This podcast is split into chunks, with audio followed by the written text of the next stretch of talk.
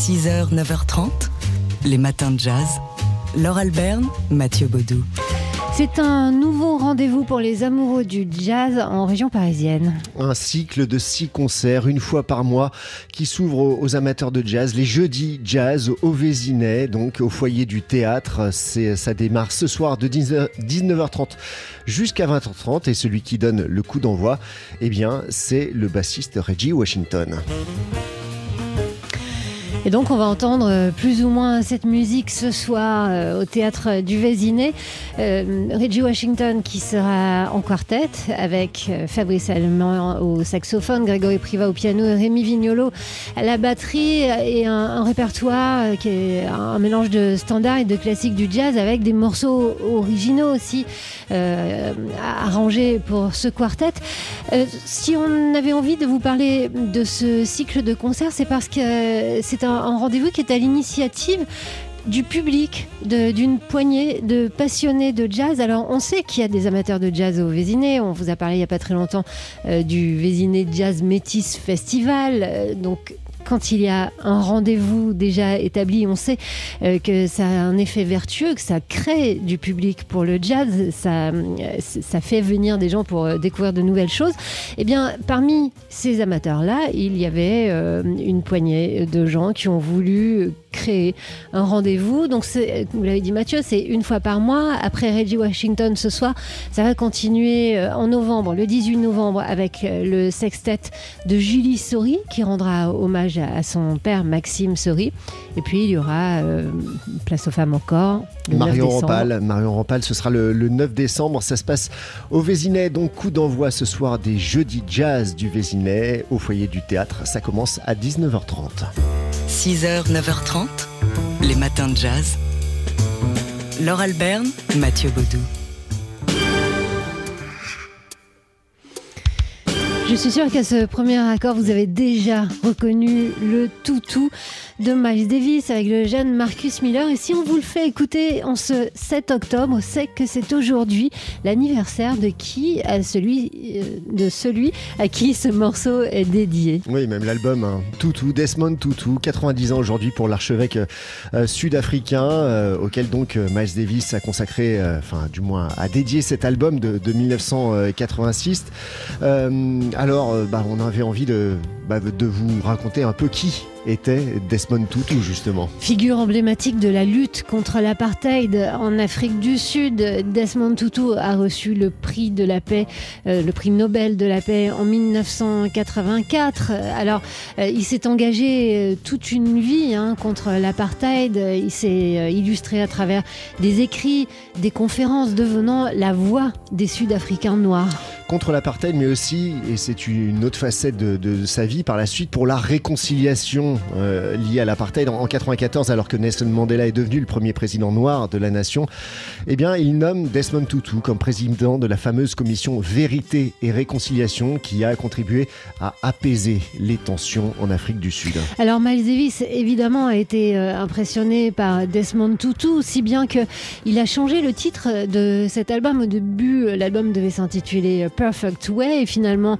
euh, donc, il l'a rebaptisé Tutu. Et puis, quelques années plus tard, trois ans plus tard, son dernier album, Amandla, euh, a été aussi un signe de soutien des militants contre l'apartheid. Oui, puisque Amandla, c'était le, cri de ralliement de, l'ANC contre l'apartheid dans dans ces années 80. Euh, euh, donc voilà pour la petite histoire autour de Desmond Tutu, prix Nobel de la paix en 1984 et qui fête aujourd'hui ses 90 ans. Les matins de jazz. De l'œil à l'oreille.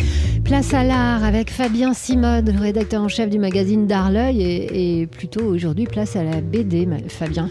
Oui, Richard Pezzaret, c'est le nom qui se cache derrière le pseudonyme Fmur, l'auteur du Génie des alpages et euh, de Jeanne d'Arc, deux séries bien connues des amateurs de bande dessinée. Richard Pezzaret est décédé en 2018 à l'âge de 72 ans, laissant un important fonds d'atelier. Alors pour régler les frais de succession, ses héritiers ont proposé à l'État de lui céder des dessins originaux.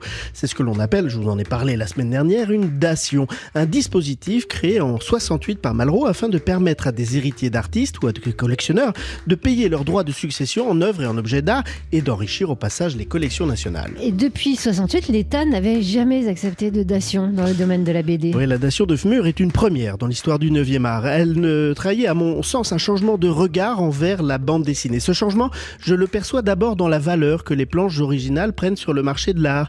Il y a quelques années, il n'était pas rare de voir un dessinateur jeter à la poubelle ses dessins qui n'intéressaient personne. Aujourd'hui, une planche peut valoir quelques milliers d'euros dans une galerie spécialisée, voire plusieurs centaines de milliers d'euros quand son auteur s'appelle Hergé. Ainsi, les héritiers de Fmur ont proposé en dation à l'État plus de 200 originaux pour une valeur fiscale de 228 000 euros. Pas mal. Mais ce changement de regard est perceptible aussi dans l'intérêt que les institutions portent de plus en plus au 9e art. Et par exemple, l'école des beaux-arts de Paris qui vient d'accepter une donation de 41 dessins de Georges Wolinski, ancien élève des beaux-arts, mais qui rejoint ainsi les 20 000 autres dessins de maîtres de la collection signés Léonard de Vinci, Dürer, Rembrandt, Rembrandt, Poussin, Ingres. C'est pas mal, non? Alors à Lille, le musée des beaux-arts vient lui aussi d'accepter une donation de 400 dessins du dessinateur, cette fois François Bouc, dont la totalité des archives de La femme du magicien, un album primé à Angoulême en 1986. Là encore, c'est une première pour un musée des beaux-arts en France.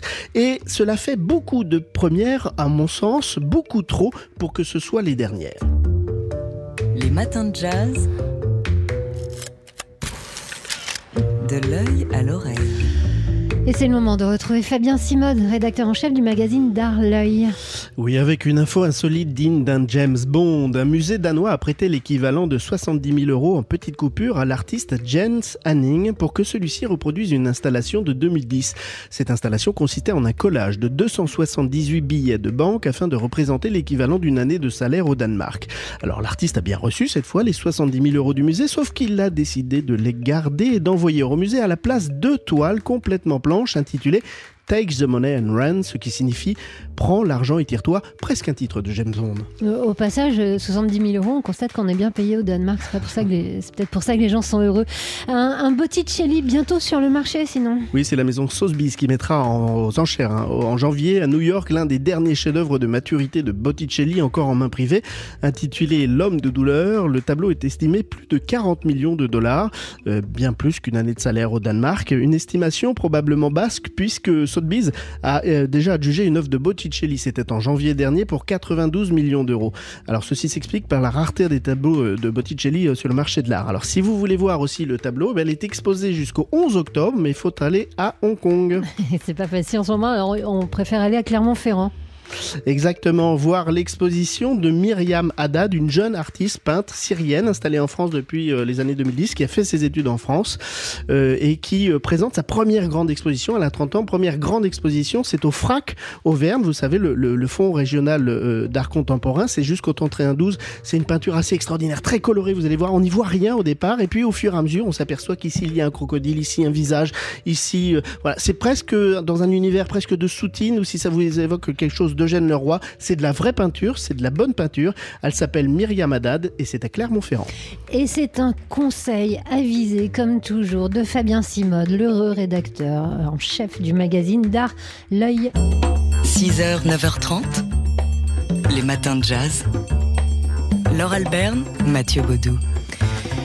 Hier, en direct, à partir de, 19h, ou plutôt depuis 19h sur TSF Jazz, c'était la première de la saison de l'émission Caviar et Champagne. Et autour de la table d'où on vous parle, il y avait plein de beaux mondes. Oui, notamment Frédéric Adrian euh, pour son, sa biographie consacrée à Nina Simone. Il y avait aussi euh, les autrices de la bande dessinée consacrée à la marraine de Harlem, Stéphanie Sinclair. Et puis, il y avait aussi le saxophoniste et chanteur Thomas de Pourquerie. Oui, un poète euh, dont j'ai oublié le nom qui disait plutôt que d'être pur, acceptez-vous nombreux.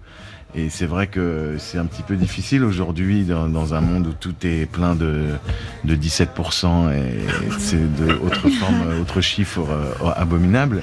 Enfin, on est 83 en face, hein, quand même. Voilà. Pas non plus oublier. exactement. C'était Léonius Monk aussi qui disait euh, pour qu'une corde résonne, il faut qu'elle soit tendue à deux opposés. Donc, je pense que la musique, c'est aussi l'exercice de faire coexister euh, des sentiments contraires, euh, je ne sais pas. Le recours à la musique et au jazz pour s'en sortir dans cette actualité euh, pas toujours euh, enthousiasmante. C'était donc euh, Thomas de Pourquerie qui était hier l'un des invités de la première de Caviar pour tous et Champagne pour les autres. Une euh, émission euh, en plateau qui était suivie par, comme c'est de tradition dans cette émission, un concert live de Samy Thiebaud. Et tout ça, toute cette belle émission, eh vous pouvez l'écouter bien sûr dans nos podcasts.